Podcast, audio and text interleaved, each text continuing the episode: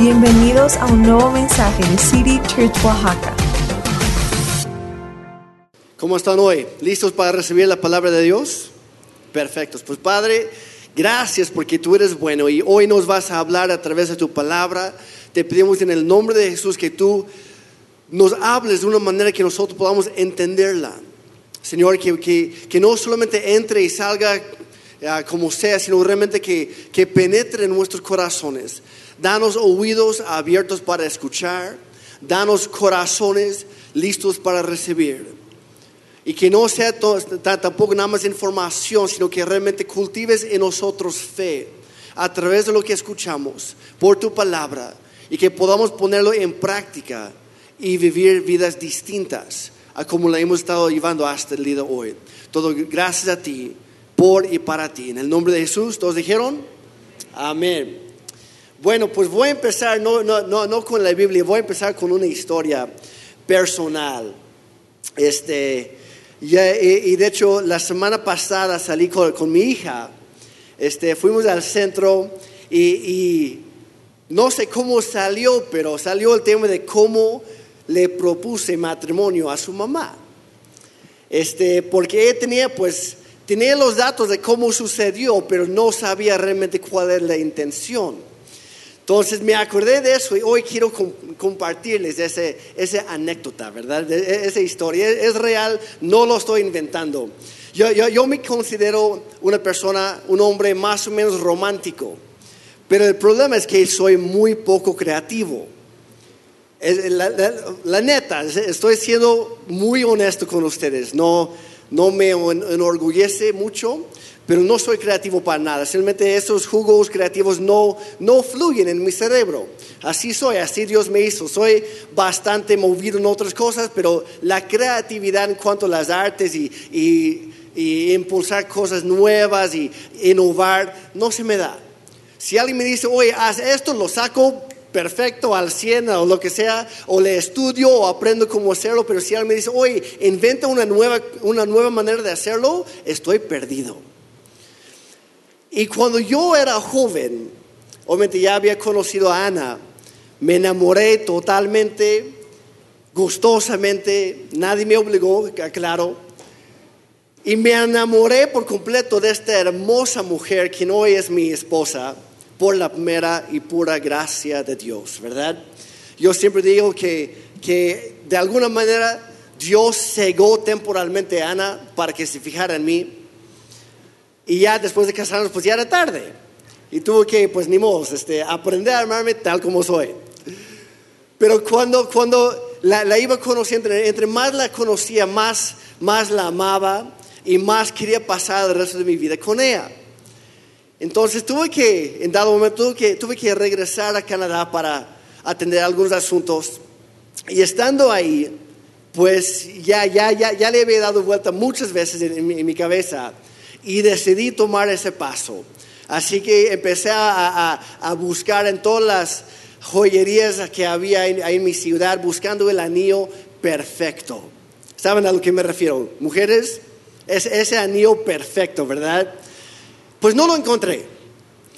Y por más que buscaba en todas las joyerías de la ciudad, no encontraba ese anillo perfecto que yo quería regalar a mi casi prometida.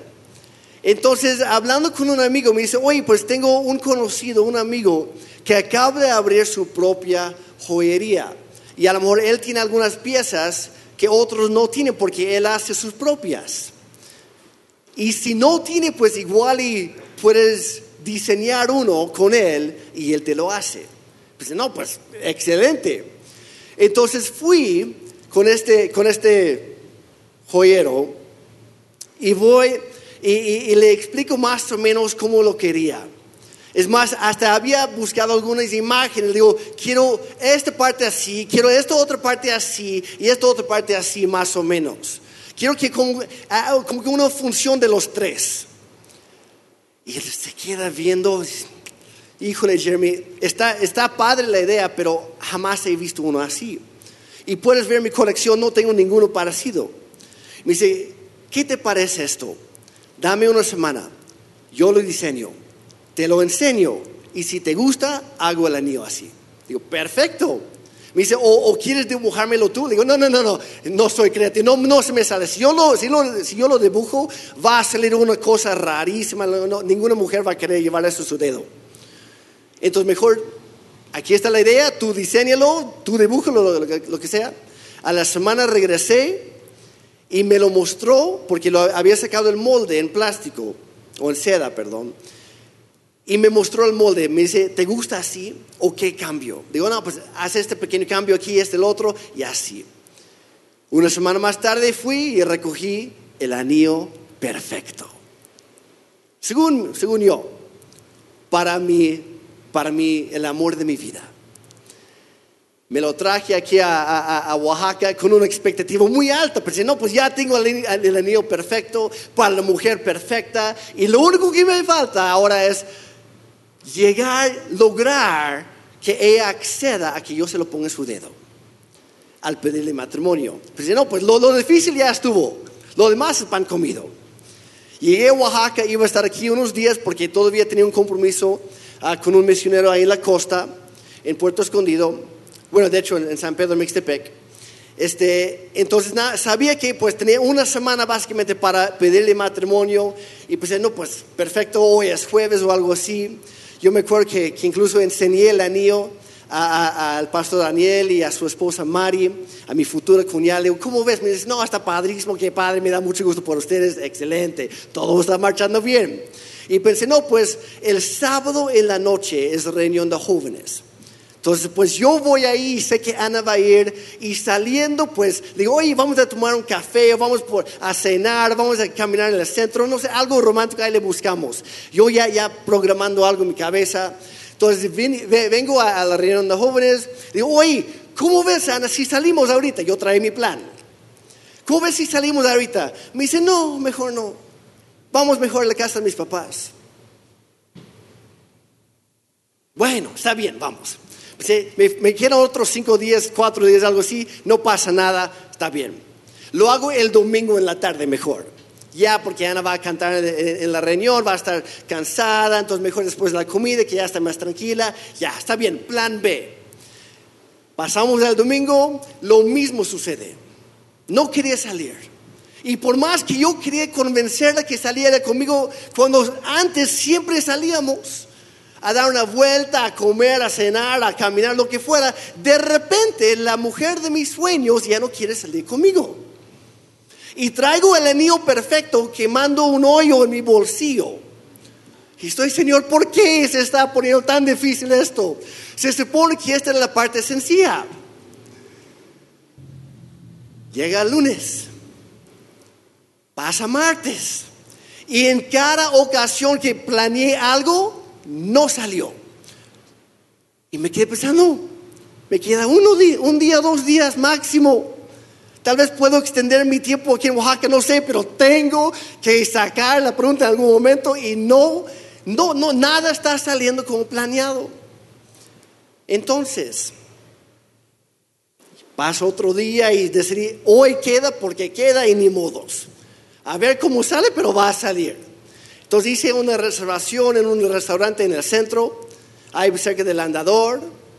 Tenía mi plan, como soy poco, poco creativo, simplemente agarré más o menos el plan de otros que me habían gustado. Entonces fuimos a cenar, mi plan era platicar con el mesero para que durante el postre, después de la cena, en el plato, escondido debajo de una servilleta, debajo de su plato, algo así, no, que, no lo quería dentro del postre para que no se lo tragara, ¿verdad? como hacen algunos. Bueno, no quiere exponer tampoco al peligro, pero pues no, pues ahí, ahí lo tengo escondido. Entonces ya platiqué con el mesero, todo bien, perfecto durante el postre. Entonces ahí estamos cenando y por alguna razón el celular de mi, de mi amada no dejó de sonar. Y mayormente o era su mejor amiga o sus hermanas básicamente pescando por, para saber si ya había sacado la pregunta. Pero como no me dejaban en paz, no podía sacar la pregunta. Yo estoy, Ana, ya deja tu celular, ya hablas con él en otro momento, ¿no? Hay algo más importante, pero no podía decirle que había algo más importante, me explico. Entonces ahí estoy yo ya sudando, estoy nervioso, Señor, ¿por qué se está tan difícil? De repente Ana se levanta y me dice, voy al baño, ahí te regreso. Digo, perfecto. Entonces digo, maestro, ahorita va a suceder entonces vamos a hacer eso lo otro. En lo que estaba platicando, llega Ana, o sea, ya, ya tenía todo armado, llega Ana otra vez. Digo, ah, perfecto. Este, pues ya casi vamos terminando con la cena. ¿Por qué no pedimos un postre? Y ahí está el mesero. Sí, sí, sí, hay, varios buenos postres aquí en la casa. Mira, aquí está la, recomendación del día. Ah, perfecto. Y Ana me dice, no, no se me antoja. Y aparte, pues ya sabes, Jeremy, toda la familia ya nos está esperando porque es el cumpleaños hoy de mi concuño, de, de su cuñado, perdón. Y tenemos que llegar a la fiesta. Digo, yo sé, pero ¿qué te cuesta un postrecito? Y no, no se dejó, dice, no, ya, ya, ya, ya, ya, se me quitaron las ganas, mira, ya, ya se hizo tarde, mejor vámonos. Nos subimos al coche. Yo estoy manejando, no conozco muy bien la ciudad. Estoy pensando, seguramente en el camino a la casa va a haber algún parque, aunque sea, no sé, un árbol bonito, un banco enfrente despejado, no sé, algo, Señor. Abre mi camino, provéme algún lugar bonito, romántico, algo aunque sea, porque nada se me está saliendo como planeado. Y no encontré ningún médico parque. Nada. Y cuando había algo, había un montón de gente ahí. Pensé, Señor, ¿me estás queriendo mandar una señal o qué está pasando? Realmente no debería casarme con él, no debería preguntarle si quiero cómo. Y le decían, oye, si, nos desviamos, porque no, no, no, vamos mejor aquí. Oye, y ese lugar está bonito. No, no, no, tenemos prisa. Llegamos. Yo sé que me estoy quemando, pero ni modos. Es la verdad. Es lo que sucedió. Entramos a la calle de mis suegros porque íbamos a pasar a, recogerlos para ir a esta fiesta. Y media cuadra antes de llegar a la casa de mis suegros, me estaciona ahí junto a una primaria, todo feo, feo, feo, el muro ahí. Y me dice, Ana se voltea y dice, ¿por qué te estacionaste? Ahí está la casa. Le digo, sí, pero es que, es que te quería preguntar algo y no sé, mejor aquí antes de llegar con tus papás. Mi suegra ya sabía que, cuál era el plan. Toda la familia ya sabía cuál era el plan. Entonces me volteo y de repente veo unas lucecitas aquí que se acercan. Y es la camioneta de mi suegro. Y yo sabía que mi suegro no estaba en su camioneta porque nosotros íbamos por él. Entonces seguramente era el, el resto de la familia chismosa. Pues si no puede ser. Entonces me volteo con Ana y le digo, entonces ya todo, todo, todo, todo mi, mi, mi gran discurso que había preparado lo hice en corto. Y le dije, Ana, ¿me harías el hombre más feliz en todo este mundo? ¿Te casarías conmigo? Y en lugar de responder con un simple sí o no, se pone a llorar. Esta guapísima mujer con lágrimas. Y de repente esta camioneta que venía de, frente se acerca, baja su cristal, es Daniel, me dice, ¿qué pasó Jeremy? ¿Qué dijo? Ya están mis futuros sobrinos y no sé quiénes más estaban ahí. Me volteé, no sé cómo estaba mi cara, probablemente un poco de enojo y frustración. Le dije, no lo sé, todavía no me contesta. Ustedes sigan adelante, ahí te les cuento. Me dice, ay, perdón. Y se va. Tuve que hacerle la pregunta a Ana dos veces porque no me contestaba. Y a la segunda vez que le pregunté, ¿te casarías conmigo? Me dice, claro que sí, Jeremy, perdón, es que no tenía las palabras la primera vez, pero obvio que sí. Y enos aquí, casi 18 años después, por la gracia de Dios. Llegué a la casa, entramos, Mi suegro me dice, ¿qué dijo? Claro que sí. Y mi suegro, pues ya ni modo, Guille, parece que ya tomaron su decisión. Yo no sabía que estaba bromeando, a mí no, no, no, no se me oyó como una broma, pero bueno, al parecer estaba bromeando, al parecer sí le caía bien yo a mi suegro. Pero ¿cuántos se han dado cuenta que muchas veces las cosas no salen como planeadas? ¿Les gustan los memes? Hay varios chavos que me han dicho, Jeremy, mi vida es un meme. Y tengo que reconocer, yo soy poco creativo, pero yo vivo en, la nación que no sé si es el agua o qué, pero los mexicanos son los máximos, eh, máximos expertos en hacer memes, ¿sí o no? No sé cómo le hacen. Pasa una noticia y literal 30 segundos después ya hay un meme en las redes sociales con eso. Y están buenísimos. Pero nos hemos dado cuenta que muchas veces la realidad que esperamos no es la que experimentamos. ¿Están de acuerdo? Nuestra expectativa muchas veces no cuadra con la realidad. Porque la realidad que esperamos no siempre es la que experimentamos. Así es la vida. Pero ¿qué pensarías el día de hoy si yo te dijera que existe una realidad, una mejor realidad a la que estás viviendo hoy en día? ¿Estarías interesado? Pues sí lo hay, sí existe. Porque una de las estrategias de nuestro enemigo, el diablo, es separar la realidad de nuestras circunstancias de la verdad de nuestras circunstancias. Es el maestro engañador. Y lo que él hace, en ese sentido es un poco como yo, el diablo es muy poco creativo. No sabe crear cosas nuevas. Lo que él hace es torcer un poquito lo que Dios ya creó. Es lo que hace.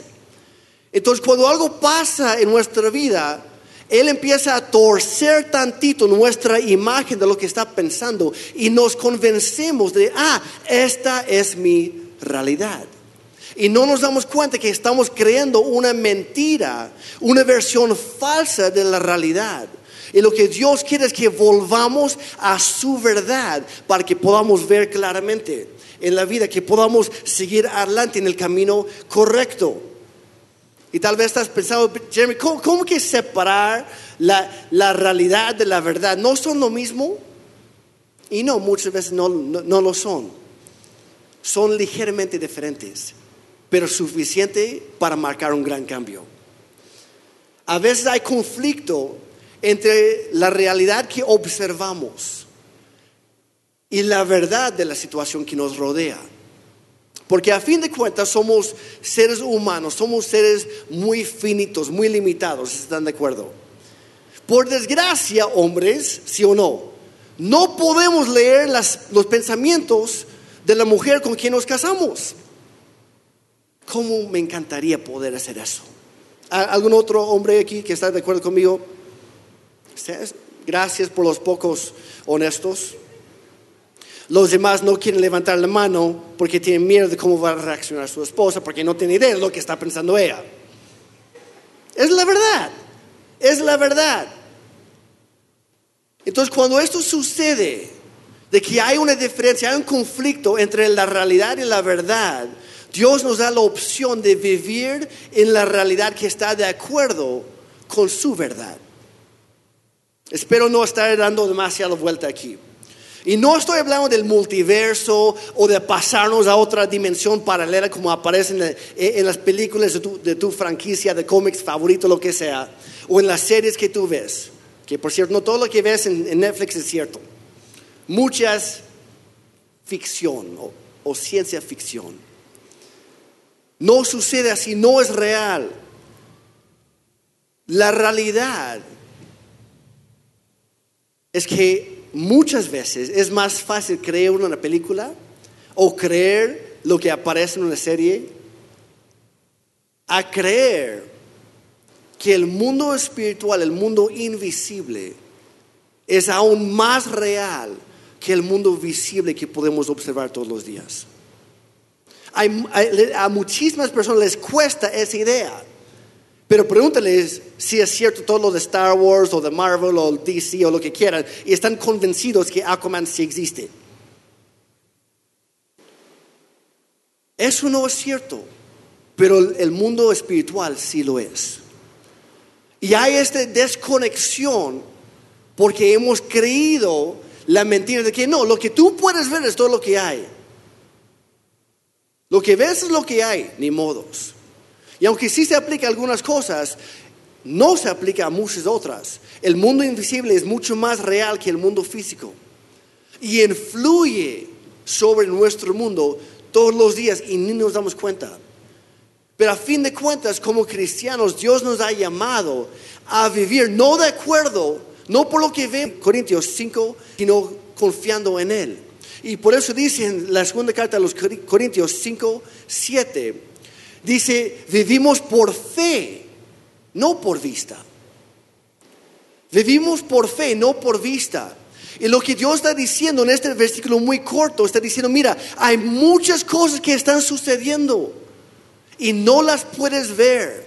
Así que no te dejes guiar solo por lo que puedes ver o observar o probar. Hay un mundo entero de este lado que no puedes ver, que no puedes observar, que no puedes probar, pero es más real que esto. Y si te dejas llevar por la fe, yo voy a abrir tus ojos a un mundo nuevo, a una vida nueva. Y para mostrarles esto un poquito más en detalle, en el, segundo libro de Reyes, capítulo 6, no lo vamos a leer todo, pero hay una historia del profeta Eliseo. Y lo encuentra en segundo de Reyes 6, del 8 al 23. Del 8 al 23. Yo te animo que lo leas con calma en casa. Lo voy a resumir un poquito y luego leemos algunos versículos. Pero lo que estaba sucediendo es que el rey de Aram, o Siria, este rey de Aram estaba tratando de invadir a Israel. Y estaba tratando de emboscar al ejército israelita para poder conquistar más fácilmente. Entonces lo que él hacía, reunía a todos sus comandantes de su ejército, sus generales, y hacía sus planes. Dice, ah, ok, el ejército está ahí en ese momento, vamos a dar vuelta por acá, vamos a llegar en la noche, vamos a hacer esto, lo otro. Y durante la noche, Dios le alertaba a Eliseo, al profeta, decía, ve corriendo con el rey, avísele que viene el rey enemigo, el rey de Aram, con todo su ejército, hay que mover nuestro ejército, pásalo para otro lado. Y cuando llegaba el rey de Aram con todo su ejército, llegaba y de repente no había nadie. Nada más restos, evidencias de que estaba el ejército israelita el día anterior. Pero ya no estaban. Y el rey de Aram pues regresó a, su casa y qué raro. Pues bueno, hace nuevos planes. E-, Era un mejor plan. Y reúne a todo su ejército y dice, ahora vamos a caerles por sorpresa por ahí. Y va corriendo y no están. Porque otra vez Dios le había advertido perdón, a Eliseo. Y Eli- Eliseo fue corriendo como buen mensajero de Dios para avisar al, al rey de Israel. Y pasó vez tras vez, tras vez, tras vez. Y obviamente enojó mucho al rey de Aram. Dice, tiene que haber un, espía, un traidor entre nuestras filas. Reunió a todos y dice, ¿quién me está traicionando? Quiero nombre, quiero dirección, quiero saber quién es su familia, voy a matar a todos ahí. ¿Quién es? ¿Quién me está traicionando? Y sus generales, porque ya había, en una versión dice que ya habían enviado espías para ver qué estaba pasando y observaban que como durante la noche Eliseo de alguna manera se levantaba de su carpa, de su cama, iba corriendo para hablar con el rey. Y le dicen, rey, no hay ningún espía. Dios mismo le está diciendo en sus sueños al profeta Eliseo y le está diciendo palabra por palabra lo que usted habla a nosotros en, en- en privado. Entonces, al rey de Aram se le ocurre una mejor idea, porque nada le estaba saliendo como planeado. Dice, ah, está bien, ya, ya intenté plan A, B, C, D y E, vamos con la F. Bueno, creo que era el plan E, porque era el plan de matar a Eliseo. El plan E. Entonces dice, encuentren a Eliseo, avísame dónde está. Dice, pues ahorita está en la ciudad de Dotán. Entonces, vamos al, al versículo 14, segundo de Reyes 6, 14. Dice, así que una noche el rey de Aram envió un gran ejército con muchos caballos y carros de guerra para rodear la ciudad de Dotán. Dicen, ahora sí, Eliseo va a caer en mis manos porque sí o sí. No hay otra. Rodeó la ciudad y no había manera de escapar. Y mi única pregunta aquí es, ¿por qué Dios no le advirtió a Eliseo en sueños que el rey venía por él? Si lo hacía cada vez con el rey, ¿por qué no lo hizo con el mismo profeta? A veces las cosas no salen como planeadas, pero Dios tenía otro plan. Al día siguiente, versículos 15, cuando el serviente del hombre de Dios se levantó temprano y salió, había tropas, caballos y carros de guerra por todos lados. Y dice, oh Señor, y no está hablando a Señor Dios, sino hablando a, su amo, a Eliseo. Oh Señor, ¿qué vamos a hacer ahora? Aquí en México diríamos, oh no, ¿y ahora quién podrá ayudarnos? Así estaba el sirviente. Entró en pánico, se friqueó. Dice, oye Eliseo, ¿qué vamos a hacer? ¿Qué vamos a hacer ahora? Y Eliseo le contestó, no tengas miedo. Le dijo Eliseo, hay más de nuestro lado que del lado de ellos. Y su sirviente se va a la muralla. Eliseo, no, sé qué tomaste anoche, algo te, cae, te cayó mal, te está afectando los ojos. No hay nadie de nuestro lado. Todo lo que ves están en contra de nosotros. ¿Cómo, ¿Cómo que hay más de nuestro lado si no hay nadie? Parece que Dios mismo nos ha abandonado. No pudo ver la realidad. O más bien solo podía ver una cierta realidad. Entonces Eliseo oró, oh Señor, abre los ojos de este joven para que vea. Jesús lo dijo muchas veces, el profeta Isaías también. Hay una enorme diferencia entre tener oídos y escuchar, o sea, usarlos. Entre tener ojos y usarlos para ver. Porque hay mucha, hay mucha gente que tiene ojos, pero no ven. Tienen oídos, pero no escuchan. No, no quiero ver codazos ahorita entre las parejas, por favor. Hay mu- o con los hijos, ¿verdad? Que no escuchan. Yo me acuerdo en varias ocasiones, mi mamá me chicaba los oídos, me dice, oye, no tienes nada, ¿por qué no me escuchas? Digo, ¿qué? Hay que usarlos. Entonces dijo, Dios, abre sus ojos para que vea. Así que el Señor abrió los ojos del joven y cuando levantó la vista, vio que la montaña alrededor de Eliseo estaba llena de caballos y carros de fuego. Y eran los ejércitos celestiales. No lo vio la primera vez, no lo vio la segunda vez, pero al final sí lo vio.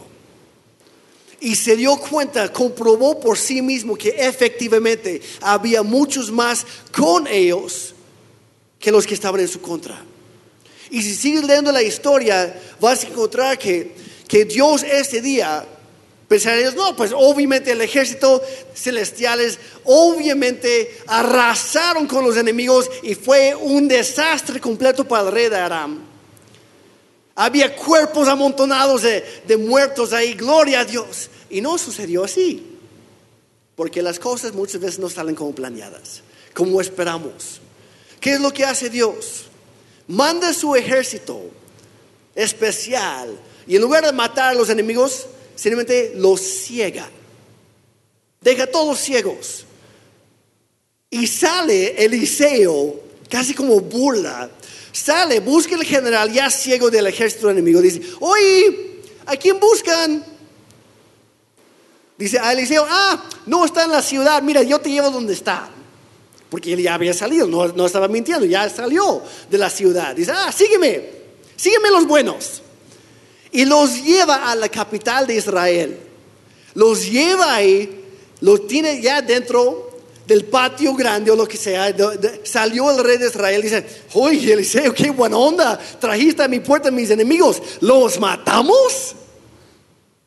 Y Eliseo dice, no, prepárales un banquete, denles de comer. Y oró nuevamente, dice, Señor, restaura la vista a estos hombres, a estos enemigos de tus hijos. Y cuando sus ojos fueron abiertos a la verdad, se dijo, híjole, estamos en, enemigo, en territorio enemigo, estamos fritos, nos van a matar. Los sentaron y dicen, híjole, nos van a ejecutar todos de humillados. Y de repente empezaron a salir platos y platos y platos de comida. Y pensaron, no, pues seguramente están envenenada. Y tampoco. Hasta disfrutaron su pozole, lo que haya sido ese día. Como nosotros estos días, ¿verdad? Gracias a Dios por el pozole. Y ahí están comiendo a gusto, esperando que al, al día siguiente los van a matar. Y Eliseo dice, regresen a su hogar y díganle a su rey lo que Dios hizo hoy. Y en lugar de que hubiera una matanza enorme, en medio de la guerra, de repente Dios trajo paz y duró varios años. Nadie murió, ni los buenos ni los malos. Dios trajo paz, algo totalmente inesperado. La realidad es que ese día en Dotán, la realidad es que el ejército arameo sí estaba ahí, no lo estamos negando. Pero la verdad es que había otra realidad. Había más coneos en, ese día que los que estaban en su contra. Pero Eliseo tuvo que orar para que los ojos fueran abiertos. Y mi oración para cada uno de nosotros es que nuestros ojos sean abiertos a la verdad de Dios. ¿Están de acuerdo? Porque todos tenemos puntos ciegos, todos tenemos cosas que no logramos ver. Y si vamos a tomar buenas decisiones en la vida, necesitamos los ojos bien abiertos. Necesitamos ver no solo la realidad de la situación, sino también la verdad que lo está influyendo. Hay que ver las cosas como realmente son, no una versión muy barata. Siempre hay cosas sucediendo alrededor de nosotros que no podemos ver, que no podemos escuchar. Y necesitamos la verdad de Dios en nuestra vida para ayudarnos a tomar la acción correcta. Entonces, ¿qué podemos aprender de esta historia? Hay una realidad distinta a la que estamos viviendo tú y yo. Distinta a la que estamos viendo. Como digo, es más real que el mundo físico. E influye sobre nuestro mundo mucho más de lo que nos damos cuenta. Y no estoy diciendo que hay un demonio debajo de cada roca y detrás de cada arbusto. No, no soy uno de ellos. De esas personas que piensan así. No es para, no es para tener miedo al diablo, porque si no saben, hay dos veces más ángeles que demonios. Hay más con nosotros que los que están en nuestra contra. Y Dios mismo es mucho más fuerte y poderoso que, que lo, que el diablo pudiera ser cualquier día. Por eso en el Nuevo Testamento dice, más grande es aquel que vive en ustedes que aquel que está en el mundo. Si Dios está con nosotros, ¿quién puede estar en contra? Amén. Hay que vivir así, pero no hay que ignorar la realidad, la verdad que hay alrededor de nosotros. Hay verdades que existen y hay cosas que están pasando, que están sucediendo, que no podemos ver, pero determinan lo que estamos viviendo. Entonces hay que aprender a tener los ojos abiertos. Y a fin de cuentas, esa es la vida que Dios nos ha llamado a nosotros, sus hijos, a vivir. Una vida de fe. Y por eso nuevamente, 2 de Corintios 5, 7 dice, vivimos. En otras versiones dice, andamos o caminamos o nos movemos. Por fe, no por vista. Entonces, ¿cómo podemos vivir por fe y no por vista? Por fe y no por lo que vemos. ¿Cómo podemos abrir nuestros ojos para ver la verdad detrás de la realidad de nuestra situación? Lo hacemos al ver nuestra vida, toda nuestra vida, las personas, las personas con quienes interactuamos, las personas que amamos, las personas que nos cuesta amar un poco, lo que nos sucede, lo que sucede alrededor de nosotros, las cosas que pensamos que están en nuestro control y las muchas cosas que no están en nuestro control. Toda la vida, cada situación, lo hacemos al ver nuestra vida a través de la luz de la palabra de Dios. Porque dice en Salmo 119, 105, dice, tu palabra es una lámpara a mis pies, es la luz que ilumina mi camino. Hay muchas personas que dicen, no, pues lo que más te va a ayudar es el autoayuda. Y no es cierto. Porque somos seres finitos, tenemos límites. Mira, lo que tú necesitas es esto, lo que tú necesitas es el otro, lo que tú necesitas... Y no, lo que realmente necesitamos para ver con claridad es la palabra de Dios. Que por cierto, por desgracia, entre muchos cristianos, es la cosa, es la parte más descuidada de toda la vida cristiana. No toman el tiempo para estudiar la Biblia, para descubrir lo que dice Dios realmente. No tienen idea, y esto no es para echarlo a nadie, pero no tienen idea de las veces que, que chavos o hombres o parejas han llegado conmigo y me hacen una pregunta. De, oye Jeremy, tengo esto y no sé qué hacer. Y a veces me quedo pensando, pero si está tan fácil, la Biblia lo dice. Y luego me doy cuenta, ah, el problema es que desconocen lo que la Biblia dice. Entonces, en lugar de darles un consejo mío, que la verdad vale muy poco, lo que hago es simplemente, mira, la Biblia dice esto, y ahora es tu decisión si lo vas a vivir o no, si lo vas a aplicar a tu vida o no. Y si lo aplicas, de repente, estos problemas por acá se van a resolver así, porque estás cambiando tu manera de vivir. Y cuando usamos la palabra de Dios como, como dice aquí, como lámpara que ilumina nuestro camino, de repente el camino se despeja porque podemos ver con mayor claridad. Más adelante en ese mismo capítulo, en el versículo 130, dice, la enseñanza de tu palabra da luz. En otra versión dice, el entendimiento de tu palabra. Entonces no es suficiente solamente para leer, ah, pues ya lo leí, hay que entenderlo, hay que buscar no solo el conocimiento, sino el entendimiento, el conocimiento aplicado que es la sabiduría. De modo que hasta los más simples puedan entender. Y yo a veces soy bastante terco y otras ocasiones soy bastante simple. Así que eso para mí. Si estás de acuerdo conmigo o no, pues ya tú decides. Pero es para cada uno de nosotros, hasta los más simples pueden entender.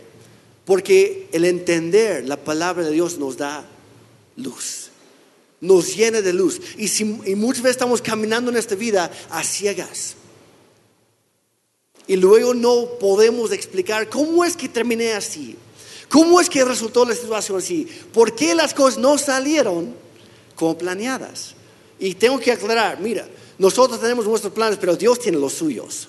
Y a fin de cuentas los suyos son los que van a prevalecer. Así que mi oración muchas veces no es Dios bendice mis planes, sino Dios abre mis ojos para ver qué es lo que tú estás planeando, qué es lo que tú estás tratando de lograr. Yo quiero someterme a lo que tú quieres hacer porque yo quiero vivir una vida bendecida. Como oró Jesús, que no se haga mi voluntad, Señor, sino la tuya. Pero hay que entenderlo, hay que saber de qué se trata. Entre más conoces la palabra de Dios, más entenderás sus verdades y más descubrirás sus promesas para tu vida. Porque la verdad, las verdades de Dios nos enseñan cómo vivir, así de simple. Si no conoces las verdades de Dios, no vas a saber cómo vivir. Las verdades de Dios nos enseñan cómo vivir. Y las promesas de Dios nos llenan de esperanza para hoy y para mañana. ¿Sabían que hay más de 700 diferentes promesas en la palabra de Dios? y es contando muy bajo. Hay dos cada día mínimo, a veces más búscalas. Hay una promesa de Dios para cada situación que tú puedes enfrentar en la vida. Hay una verdad en la palabra de Dios que se aplica a cualquier circunstancia, cualquier situación, cualquier decisión que tengas que tomar. Hay que buscarlas. Según de Corintios 1:20 dice, pues tantas como sean las promesas de Dios, en Él todas son sí. Por eso también por medio de Él, por medio de Cristo, es nuestro amén, que significa así sea. Que Dios lo hagas, para la gloria de Dios por medio de nosotros. Y el, el, detalle aquí es que Cristo ya lo hizo por ti. Tú no tienes que hacer nada. Ahora, bien dicho eso, hay muchas promesas en la palabra de Dios que llevan su cláusula. Y Dios dice, si tú haces esto, entonces yo haré esto. Y muchas, muchas veces lo que hacemos es cortamos ese versículo a la mitad. Dice, no, no, no, Dios, tú prometiste que vas a hacer eso, así que yo nada más lo declaro y no. Hay que vivirlo, hay que aplicarlo. Y cuando lo hacemos, eso es vivir por fe. Es vivir por fe, no nada más esperar, por fe. Santiago dijo que la fe sin acciones está muerta, de nada sirve. Entonces tienes que tomar ese paso. Ok, Dios, tú me estás pidiendo esto. Tal vez no lo entiendo en este momento. Tal vez no, no he captado todo, pero tú has prometido esto y tú me pides esto. Así que yo voy a hacer mi parte y yo voy a esperar que tú hagas la tuya y es trabajar en conjunto con Dios. Así Él diseñó todo, así lo planeó. Entonces, ¿cómo podemos aplicar todo esto a nuestra vida? Platicando con mi pastor en Canadá hace unas semanas, él me estaba platicando una situación en su vida por la que él pasó. Y me dijo que tenemos que decidir si vamos a vivir en la realidad de nuestras circunstancias actuales o si vamos a vivir de acuerdo con la verdad de Dios. Y yo me quedé, ¿cómo? La misma pregunta que ustedes hicieron hace rato, ¿cómo? ¿No es lo mismo? Y entonces él me, lo explicó, me dice, por ejemplo, y es lo que le está pasando. Dice Jeremy, yo estoy enfermo. Hay, algunas personas que enseñan, no, nunca digas eso, nunca reconozcas lo que está pasando. Hay que declarar fe y la Biblia no enseña eso. La Biblia enseña, hay que reconocer nuestra necesidad y pedir ayuda de Dios. Porque si no reconoces que estás enfermo, nunca vas a pedir que Dios te sane. ¿Me explico? Para una persona el, foco se le acaba de prender. Como que, ah, no, es cierto. Jesús dijo, no tienen porque no piden. Y a veces no pedimos porque no queremos reconocer nuestra necesidad. Entonces mi pastor me dijo, Jeremy, yo estoy pasando por esto. Mi cuerpo está luchando contra esta enfermedad. Yo estoy enfermo. Esa es la realidad. Pero la verdad es que Jesucristo llevó todas mis enfermedades, todas mis dolencias en su cuerpo cuando le crucificaron. Y la Biblia dice, por sus llagas yo ya fui sanado. La realidad es que estoy enfermo, pero la verdad que determina cómo va a terminar la cosa es que yo ya fui sanado. Lo que estoy viviendo no es mi verdad. Mi verdad es lo que dice la palabra de Dios. Y eso puede cambiar mi realidad. ¿Están conmigo? Entonces dijo, estoy enfermo, pero ya soy sano. He sido sanado por las llagas de Jesucristo. Está en Isaías 53, 5. Y dijo, y tengo que hablar vida sobre mi propio cuerpo, en contra del espíritu de enfermedad y también en contra para arrestar las palabras negativas, los comentarios que otros me han dicho. Que muchos, queriendo ser buena onda, llegan y dicen, pastor, es que usted siempre está enfermo. Es que, híjole, por ser un hombre de Dios, parece que no es un hombre muy bendecido, mira su salud. Y así es toda la vida, escuchamos palabras, como platicamos la semana pasada, y hay que aprender a aplicar la palabra de Dios, la verdad de Dios, no solo a lo que estamos viviendo, sino también lo filtramos en lo que estamos escuchando. Filtramos esos comentarios, filtramos esas ideas. Como dijo David, Salmo 118, 17, estaba pasando por una enfermedad estaba pasando por una cosa tremenda y dijo, no moriré, sino que viviré para contar lo que hizo el Señor. En otra versión, para contar sus maravillas. Estaba diciendo, sí, en este momento estoy enfermo, en este momento he recibido un diagnóstico pésimo de los médicos, pero yo sé que Dios es mi sanador. Y no moriré en este momento. La, historia no termina aquí, sino viviré. Y no solamente para vivir, sino para darle gloria a Dios porque para eso Dios me creó. Tal vez estás pasando por otra, otra situación. Y tal vez tu realidad es que estás llevando muchas cargas pesadas, tanto externas como internas. Y sí, esa es tu realidad, pero la verdad es que eres libre en Cristo y en Él eres más que vencedor. Y cada frase que, cada frase que estoy diciendo, por cierto, son versículos en la Biblia. No lo estoy inventando yo. Hay que conocer lo que dice la verdad de Dios. Dice en Isaías 61.3 que Dios nos ha dado un traje de fiesta en lugar de un espíritu de pesadez. ¿Qué es un espíritu abatido o de pesadez? Es depresión. Es un espíritu. Pero Dios te ha dado una mejor opción. Algo mejor. Jesús dijo, los que están cansados y cargados y agobiados, vengan a mí y denme sus cargas. Tomen la mía que es ligera. Tomen mi yugo que es fácil. Hagamos un intercambio. Sí, la realidad es que venimos cargados, pero la verdad es que Dios nos ayuda a cargarlo y Él hace todo el trabajo pesado. Esa es la verdad. Tal vez tu realidad es que a lo mejor estás endeudado estás viviendo en la pobreza, no más no, no logras salir adelante en esta vida, en este mundo. Sí, esa es tu realidad, pero ¿cuál es la verdad de Dios? Lo que dice en Filipenses 4, 19 dice, por eso mi Dios les dará todo lo que necesitan conforme a, las gloriosas riquezas que tiene en Cristo Jesús. Mi Dios me dará todo lo que yo necesito. Esa es su promesa, esa es su verdad. Y hay que tomar la decisión de permitir que su verdad gobierne sobre nuestra realidad. Y así nuestra realidad va a cambiar. Hay que alinear nuestras vidas a la verdad de Dios. Y la realidad que se aplica a cada uno de nosotros aquí es que todos somos pecadores. Ninguno de nosotros aquí merecemos la gracia de Dios. Nadie aquí merece una segunda oportunidad, mucho menos una tercera, cuarta, quinta, la que tú quieras. No lo merecemos porque somos pecadores. Y esa es nuestra triste realidad. Que estamos perdidos y no hay absolutamente nada que podamos hacer tú y yo para cambiar eso. Pero las buenas noticias es que hay una verdad. Y esa verdad que se encuentra en la palabra de Dios es que tanto tú como yo somos perdonados por la sangre de Cristo en la cruz.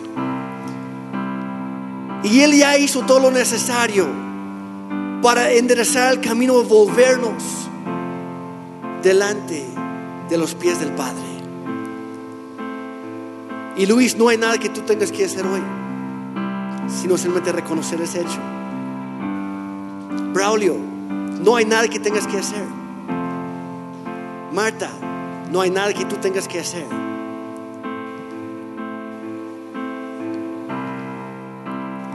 No tenemos que hacer nada por nuestras propias fuerzas. Lo único que tenemos que hacer es reconocer lo que Él ha hecho por nosotros. Reconocer, reconocer sus verdades y vivirlas. Vivir por fe, no por lo que podemos ver.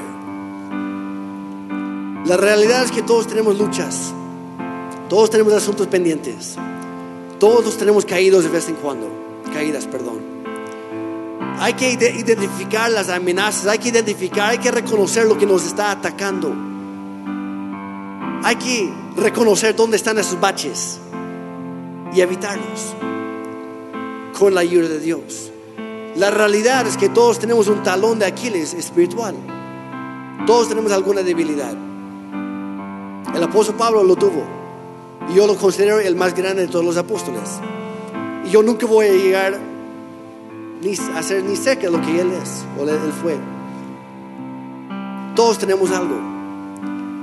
Pero también hemos recibido armas espirituales. Hemos recibido estrategias en la palabra de Dios. Es bastante práctico. Hemos recibido verdades de su palabra que podemos aplicar a nuestra situación actual y ver que Dios hace un cambio tremendo. Todo para su gloria. Que yo te quiero animar hoy. Algo muy sencillo para ponerlo en práctica en tu vida. Cuando oras, ora la palabra de Dios. Alinea tus palabras, tus oraciones con lo que Dios ya dijo, con lo que Él ya prometió. La Biblia dice cuando dice, entren por, por mis puertas con acción de gracias y cantando alabanzas. Yo voy a ser honesto, en, mi tiempo personal de oración, yo paso más tiempo agradeciendo a Dios por lo que ya ha hecho de lo que estoy pidiendo que haga algo. Así soy yo. Pero he aprendido que cuando yo soy agradecido con Dios, Él es más puesto para contestar. Y no lo hago para, que, para torcerle el brazo a Dios, sino entender cuál es la verdad. La verdad es que sí tengo mis necesidades, pero hay uno más grande que Él merece toda la gloria. Y yo vivo para darle gloria. Así que Dios sí tengo mi lista, pero las voy a poner a un lado para esperar, porque lo más importante no es lo que yo traigo, sino lo que tú traes. Y antes de pedirte algo, lo que hicimos hace rato en el tiempo de oración con la iglesia, dijimos, eh, mucho antes de, de buscar tu mano, Dios, yo quiero buscar tu rostro. Antes de pedirte algo, quiero conocerte más. Porque entre más te conozco, más me llenas de fe, más me tranquilizas, más me das tu paz y más puedo aplicar tus verdades a mi vida porque lo creo, porque lo he experimentado. Y eso me da más fe para el día de mañana. Vive tu vida de acuerdo a su verdad y la verdad te hará libre. Es otro versículo, otra promesa. Decide hoy vivir no viendo tus circunstancias y tus dificultades, sino fijándote en aquel que está por encima de tus circunstancias, pero también te acompaña en medio de ellas. Jesucristo está en tu barco. Está en medio de la tormenta contigo. No te ha abandonado. No te ha dejado. No se ha olvidado de ti. Es más cerca de ti que nunca. Hay que creerlo porque es la verdad. Y su nombre, el único nombre que está por encima de cada nombre, cada realidad, cada situación, cada dificultad, es Jesucristo. Y es el que vino a este mundo para cambiarlo todo. El que vino para vivir una vida perfecta y entregar su vida en la cruz a cambio de la nuestra. Y Él sufrió cosas que no podemos imaginar. Pero a fin de cuentas no fue la tortura, no fue el dolor que lo mató, fue nuestro pecado. Y cuando estaba sufriendo en la cruz, te miró a ti en el futuro y dijo, Chema, por ti esto vale la pena. Dijo, por ti, Monse, esto vale la pena. Estoy haciendo esto por ti, Esmeralda. Esto es para ti. No hay nada que tengamos que hacer nosotros, sino simplemente responder a lo que Él ya hizo. Así que yo te invito, si puedes ponerte de pie, si estás en casa también, y levanta tus manos. Es una señal de rendirnos a Dios. De decir, Dios, yo te necesito. Lo que yo estoy viviendo, yo quisiera que cambiara. Y lo he intentado a mi modo y no ha salido. Yo necesito que tú intervengas. Yo necesito que abras mis ojos para ver lo que realmente está pasando. Porque quiero vivir no por lo que pueda ver, sino por fe. Así que abre mis ojos de fe, los ojos de mi corazón. Y si tú estás aquí el día de hoy y nunca has tenido este encuentro con Dios, este cambio que lo cambia todo, hoy puedes empezar. Si tú gustas, ora conmigo, Padre Santo, yo te necesito. Soy un pecador, he cometido muchos errores. Hoy lo reconozco, pero hoy pido un cambio. Y yo hoy decido creer que tú enviaste a tu Hijo Jesucristo a morir en esa cruz, a pagar el precio de mis pecados. Y gracias a su sacrificio, hoy soy perdonado. Gracias por tu perdón. Pero la cosa no terminó ahí, sino al tercer día lo levantaste otra vez de los muertos a la vida. Y yo creo que hoy, lo quieres hacer conmigo. Hoy dame nueva vida. La recibo hoy No por lo que yo haya hecho, porque no lo merezco, sino gracias a ti, Dios. Gracias por nueva vida. Si tú moriste por mí, entonces a partir de hoy yo viviré por ti. Hoy yo te entrego mi vida. Sé el Señor y Salvador de todo mi ser. Yo te lo entrego todo. Cámbiame, renuévame, transfórmame y moldéame poco a poco a ser como Jesús. Te doy permiso, Señor. Abre mis ojos. Ayúdame a cambiar mi manera de pensar de acuerdo a tu palabra, de acuerdo a tu verdad, para que también así cambie mi manera de vivir. Todo para tu gloria. En el nombre de Jesús. Amén.